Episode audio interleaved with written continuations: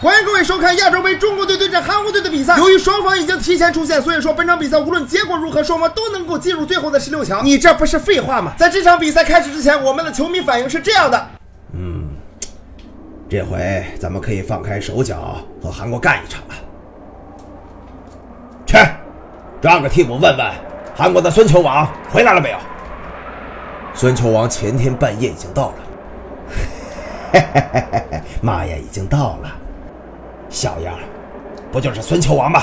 盘他！但是万万没想到，没爬上孙球王，反而还被孙球王给爬了。孙兴民利用中国队员挡住摄像机，然后吧唧倒地，裁判果断判罚了点球。这个裁判不是很黑吗？为什么能看出来？就是因为他黑，所以说看出来的呀。为什么这个摄像机可以拍得这么清楚这？里头奥妙很多嗯哎。，庄指导，你什么时候来的？好，我们看一下韩国队员这个点球，这个小碎步很像内马尔，不知道他会不会鬼。大门，王大雷扑出了点球，哎，他好像没上场。哦，对不起，好像放错画面了。哎，差了那么一点点呐。不过中国队不要灰心，留给我们的时间还有很多。他这球给到了冯潇霆，这好像是赵旭日。哦，对不起，是赵旭日。他这脚长传找到了前场的梅西，梅西一停一带禁区内打门，球进了，梅西阿根廷队取得了领先。哎，画风好像不太对啊。哦，对不起，刚才的画面都是我的幻想，这才是比赛的真实画面。其实这个球金靖道处理的已经很不错了，毕竟梅西的那个停球只有梅西可以做到。哎，怎么成没吹了我？似乎受到刚才进攻的影响，中国队开始频频使用长传，看这次长传大门，除了没有进球，一切都是完美的。我觉着还是让大宝替补比较好。这时候韩国队获得一个角球机会，孙兴民开出角球，头球攻门，球进，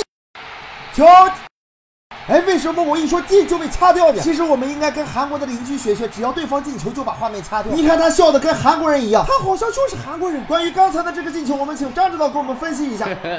这球赢的不算本事。韩国队目前二比零暂时领先中国队。韩国队一战把中国队打成了德国队的水平，此时任何解读已经失去了意义。但是大家并不知道，这是一出蓄谋已久的复仇大计。